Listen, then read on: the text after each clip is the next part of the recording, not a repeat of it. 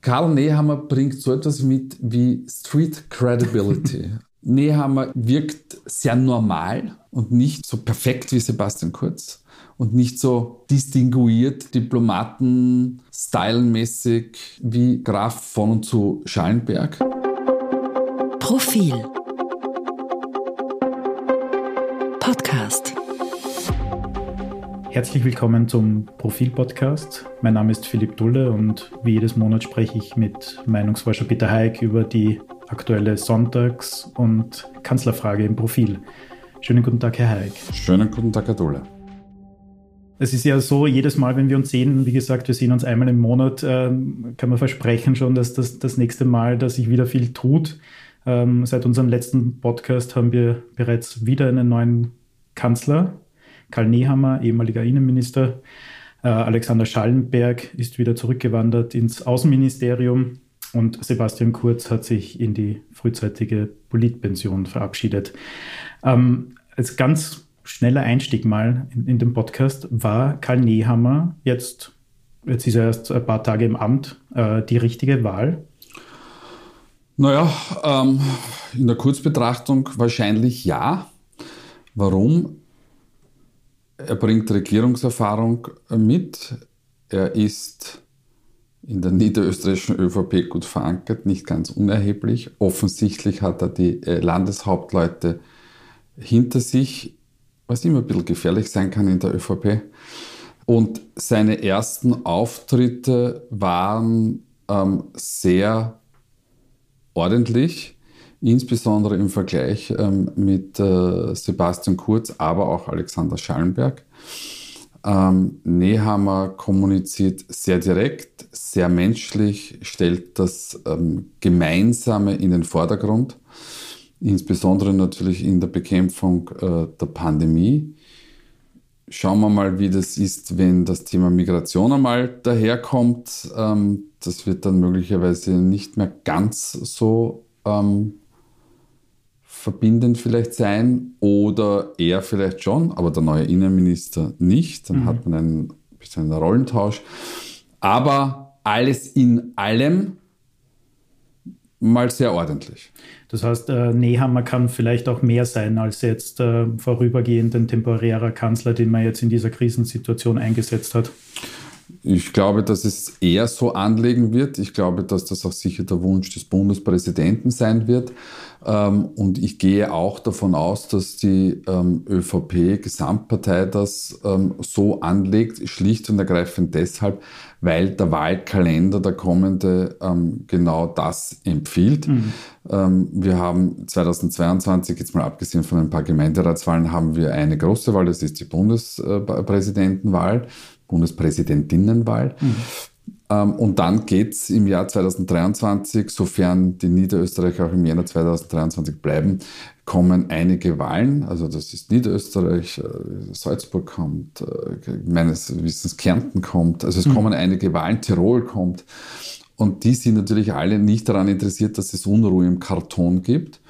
Und dementsprechend ähm, schaut es eigentlich, sofern sich die Bundesregierung erstens im Zuge der Pandemie, aber auch bei anderen Themen wie eben dem Thema Migration, Integration, aber natürlich jetzt dem großen Thema Klima- und Umweltschutz und, und Infrastruktur, das ja äh, Leonore Gewessler jetzt angerissen hat. Mhm. Wenn man sich da findet, naja, mein Gott, warum soll es nicht bis in den Herbst 2024 zum regulären Wahltermin gehen? Also ich sehe das mit einer großen Gelassenheit. Trotzdem war das ja das äh, bestimmende Thema, also neben der Pandemie natürlich, ähm, soll nach so einer Krise, nach so vielen Umbrüchen, jetzt ist der dritte Kanzler in dieser Regierung, ähm, soll es jetzt Neuwahl geben? Was sagen denn die die Menschen? Ja, also wir haben eine, eine leichte Aufhellung der Stimmung. Ähm, wie, wie, schaut das aus? Also wir haben 47 Prozent, die sagen, ähm, sie, sie hätten äh, keine, nicht gerne Neuwahlen, sondern die Regierung äh, unter Nehammer soll weitermachen und 41 sagen, man mhm. hätte gerne mhm. Neuwahlen. Das ist eine leichte, tendenzielle, keine signifikante Veränderung zum Oktober. Da hatten wir nämlich 45 zu 44. Also es, es ist jetzt nicht rasend großartig der Unterschied. Aber ähm, was wir natürlich sehen, ist, dass die ÖVP-Wähler und Wählerinnen also wirklich wie ein Mann, eine Frau geschlossen hinter dieser Regierung steht, nämlich mit 87 Prozent, die sollen weitermachen. Die Grünen sind dann mehr ganz so überzeugt, aber trotzdem noch mit 69 zu 20. Ähm, Interessant, Neos-Wähler, das ist eine ganz, ganz interessante Gruppe, die, die, die, die sind immer zweigeteilt. Mhm. Ähm, wir haben hier zwar, zwar 62 äh, zu 38, aber das ist eine relativ kleine Fallzahl. Dementsprechend äh, sage ich jetzt einmal sehr salopp eine 50-50-Positionierung, die tendenziell aber in die Richtung geht, die sollen weitermachen. Ähm, die SPÖ-Wähler und Wählerinnen sind da schon kritischer dem 43 zu 51, ähm, weil man sich natürlich ähm, bei, von Neuwahlen erhofft, dass man die Kanzlerin stellt ähm, und eine Dreierkoalition hat, wie in Deutschland. Das war aber bei uns eine sehr, mhm. sehr wackelige Angelegenheit, wie es in Deutschland ja auch ist. Ja, Sie haben ja das letzte Mal auch eindringlich vor Neuwahlen gewarnt dass es einfach nicht ausgehen ja. wird. Naja, nein, so habe ich es nicht gesagt. Ich habe gesagt, ich warne deshalb davor, weil es sich nicht ausgehen könnte. Okay. Wir, wir haben möglicherweise bei Neuwahlen die Problematik, dass wir keine stabile Regierung mehr zustande bekommen. Ähm, und das zeigt ja auch die, die Sonntagsfrage, die aktuelle, ähm, wenn wir da gleich hinüberspringen wollen. Ja, sehr gern. Ähm, da da mhm. sehen wir, dass sich die ÖVP deutlich gefestigter zeigt als im Oktober. Nämlich im Oktober haben wir sie bei 24 ausgewiesen, jetzt bei 27. Und Sie wissen, jetzt klingt das wahnsinnig viel. Also unglaublich, drei Prozentpunkte. Ähm, in Wirklichkeit merkt man einfach nur, die Stimmung hat sich gefestigt. Mhm. Und wir haben einen ganz, ganz interessanten Nebenaspekt noch bis dato war es so, dass die, also in den letzten zwei Monaten, dass die Wähler aus 2019 von Kurz und der ÖVP signifikant im unentschlossenen mhm. Lager waren. Jetzt sind sie auch noch dort, aber nicht mehr signifikant im Vergleich zum Bevölkerungsdurchschnitt. Mhm. Mhm. Und das zeigt uns an, aha, da, ich würde nicht sagen fließen, aber da tröpfeln jetzt ein paar Retour. Mhm. Also die ÖVP ist jetzt einmal aus Wähler- und Wählerinnen Sicht etwas stabiler als noch eben im Oktober und im November. Aber man kann es wahrscheinlich auch anders sehen, oder es ist schon überraschend, dass ich meine, äh, nach, nach äh, dem Beiseitetreten von Sebastian Kurz im Oktober sind sie ja von 35 auf 25 mal runtergerasselt. Naja, gut, aber da ist ein bisschen was und passiert. Ja. Also. Das ist natürlich was. aber dass sie jetzt quasi schon wieder zumindest leichten Aufwind haben und gleich auf sind mit der größten Oppositionspartei jo. SPÖ, ist schon auch, man, auch überraschend. Nein, äh, nein, Herr Für mich zumindest. Ja, na gut, okay, dann für Sie.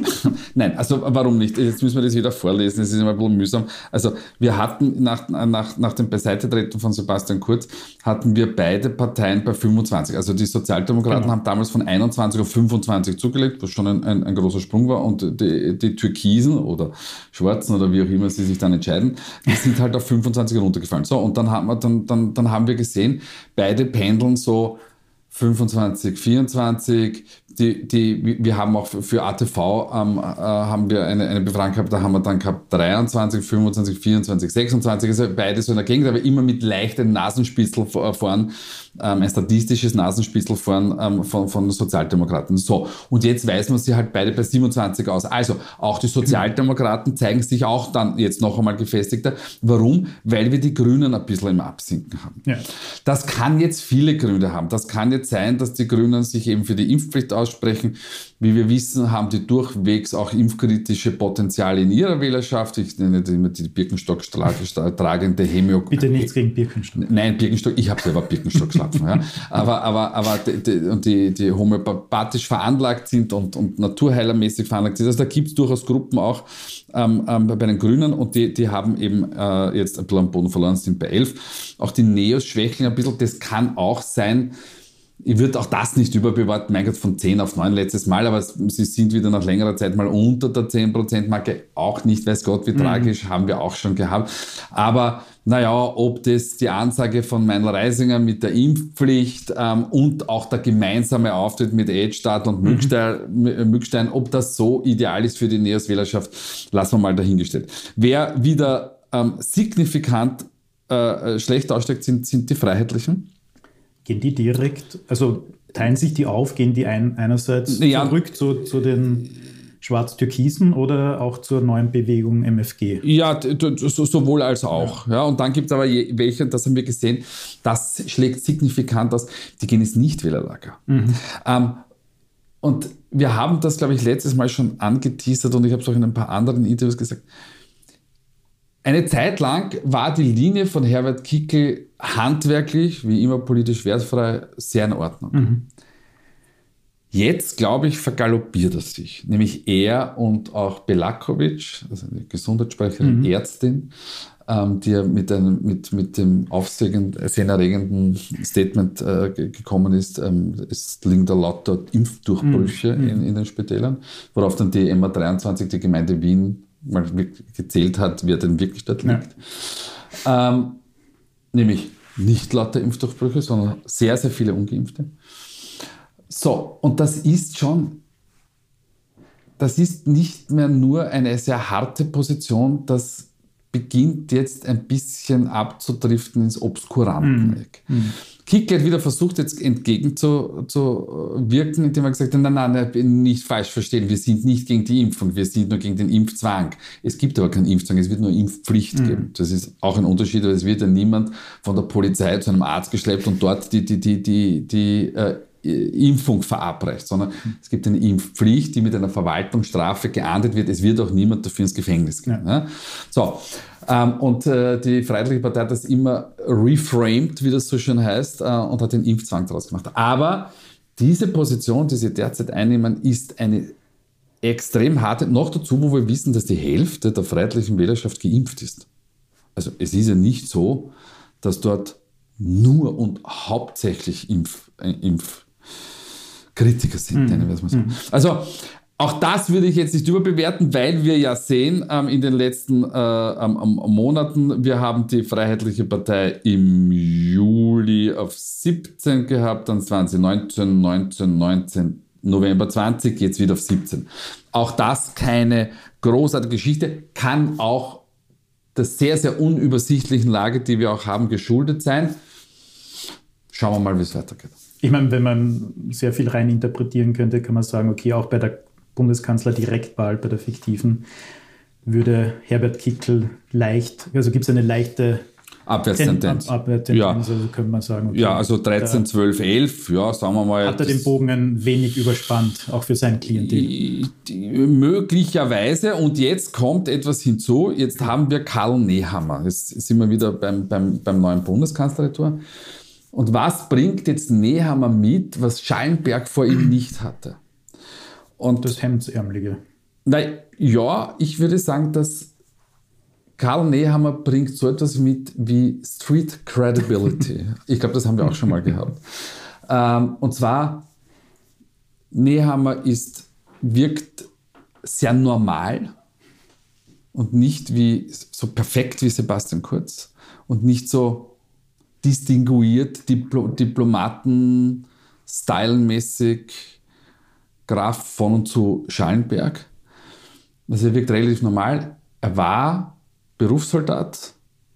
Als Innenminister hat es manchmal vielleicht auch ein bisschen überzogen, aber, aber als Innenminister steht er für eine klare Positionierung, mhm. die breiten Teilen der österreichischen Bevölkerung entgegenkommt, mit einer sehr kritischen zum Teil natürlich sehr harten Migrations- und Integrationspolitik. Ähm, und dadurch kann er jetzt wieder vor der Hand einmal kleinere Wählerteile binden. Und ob das nachhaltig ist, wissen wir mhm. natürlich auch nicht, die von Schallenberg überhaupt nicht angesprochen worden sind. Und dementsprechend merken wir diese jetzt einmal in diesem ersten Aufschlag eine Verfestigung. Ob das so bleibt, ist, wie Sie wissen, wissen wir nicht. Ich meine, die Grünen, der, der kleine Juniorpartner in dieser Regierung, ähm, die, wie Sie bereits gesagt haben, verlieren um zwei Prozentpunkte, obwohl ja auch in den letzten Monaten immer Schwankungen hinnehmen mussten, ähm, kommen auf, aktuell auf 11 Prozent.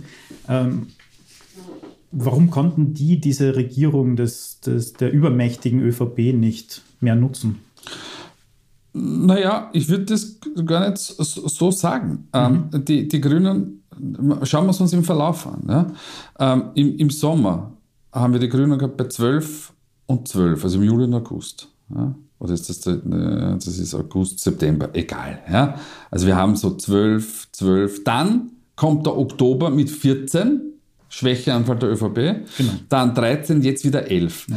Das heißt, ähm, im Verlauf gesehen hatten sie, haben sie sehr wohl den Oktober und den November genützt, ähm, aber sie sind jetzt wieder auf ihrem normalen Niveau.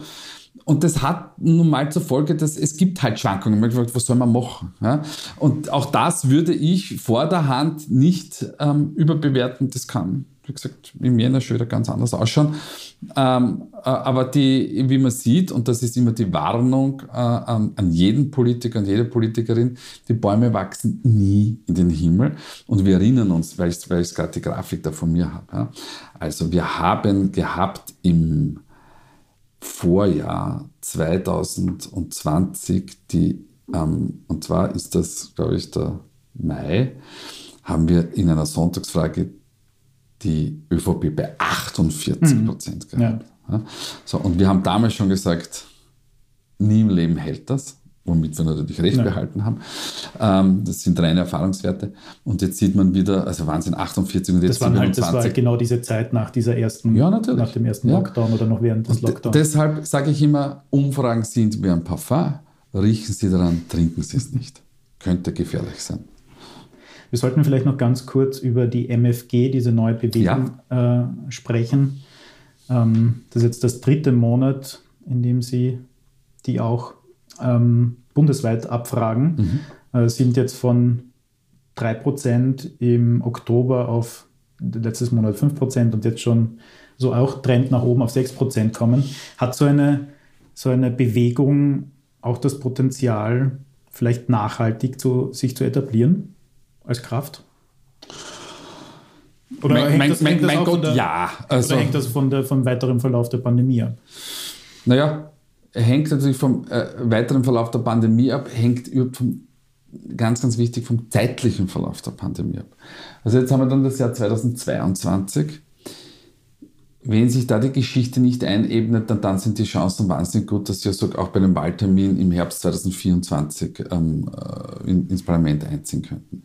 Wenn im Lauf des Jahres 2022 in Gottes Namen die Geschichte vorbei ist, im Sinne vorbei, ähm, wir haben alle ein, ein halbwegs normales Leben und es ist dann wie bei der Zeckenimpfung. Ja, Man geht ja. halt, wann Saison ist, also in dem Fall im, im, im, im, im Spätsommer, Herbst zu, zu einer Auffrischungsimpfung. Mein Gott. Ja. Ähm, und und äh, die, die Spitäler sind halt nicht mehr am Anschlag und es gibt nicht mehr diesen, diesen, diesen, diese Unruhe dann ähm, wird es auch für eine MFG schwer, weil sie sich ja auch anders äh, bei anderen Themen politisch positionieren mhm. muss.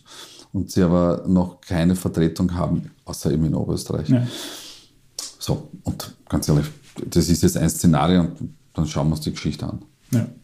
Das heißt, die wären wahrscheinlich daran interessiert, dass doch Neuwahlen kommen. Naja, das, das wär, ist natürlich ein bisschen, bisschen hart ausgedrückt, weil also, dass, dass es eine Partei gibt, die darauf baut, dass eine Pandemie noch lang bleibt. Also das, das möchte Nein, das, ist, das, das, das unterstellen neu, dass es jetzt nicht. Neuwahlen gibt, meine ich. Ja, ähm, natürlich wäre für diese Partei Neuwahlen natürlich ähm, ähm, ideal, aber die Neuwahlen, die Neuwahlen wird es nicht geben. Ja. Also das kann ich mir nicht vorstellen. Herr Haig, äh, ich glaube, wir werden eh schon, schon langsam zum ja, Schluss kommen. Was, wir haben was noch. Wir haben noch was. Und zwar haben wir das mit nämlich, wie die Leute einschätzen. Genau, das, das wollte ich, genau, okay. auf das wollte ich noch zu sprechen kommen, weil ich immer gedacht, vielleicht haben Sie am Ende unseres Podcasts ja noch gute Nachrichten für uns, was zumindest die Bevölkerung so meint. Also naja, nein. das ist ein kleiner, kleiner Spoiler. Denkbar schlechter Ausgang für das, für das heutige Jahr. Nein, also ähm, also ob die, äh, ob die Menschen damit rechnen, dass sie bald ohne Einschränkungen quasi wieder leben können. Das, ja, na, das war also, die Frage, die wir gestellt äh, haben. Richtig, aber die Frage, wir haben äh, äh, eine sogenannte geschlossene Fragestellung ist, haben wir das ja vorgegeben und haben gesagt, also wann rechnen Sie wieder mit einem Leben ohne persönliche Einschränkungen? Ja. Und zwar im nächsten Jahr, im Jahr 2023 oder später. Ähm, und das ist quasi also eine fast eine Drittel, Drittel, Drittel Geschichte weil wir haben ein starkes Viertel, also 27 Prozent, die sagen im nächsten Jahr. Das sind die Optimisten. Dann haben wir 33 Prozent, die sagen im Jahr 2023. Das sind die, die Realisten. und dann haben wir die Pessimisten mit 30 Prozent, die sagen später. Also hoffen wir zum Ausklang des Jahres 2021, dass es nicht so kommt. Herr Eick, vielen Dank. Das war der letzte Umfrage-Podcast für dieses Jahr. Wir hören uns wieder Mitte, Anfang Jänner 2022. Das ist richtig und mit hoffentlich besseren Nachrichten. Alles Gute, frohe Weihnachten, guten Rutsch. Frohe Weihnachten, schöne Feiertage und gutes neues Jahr.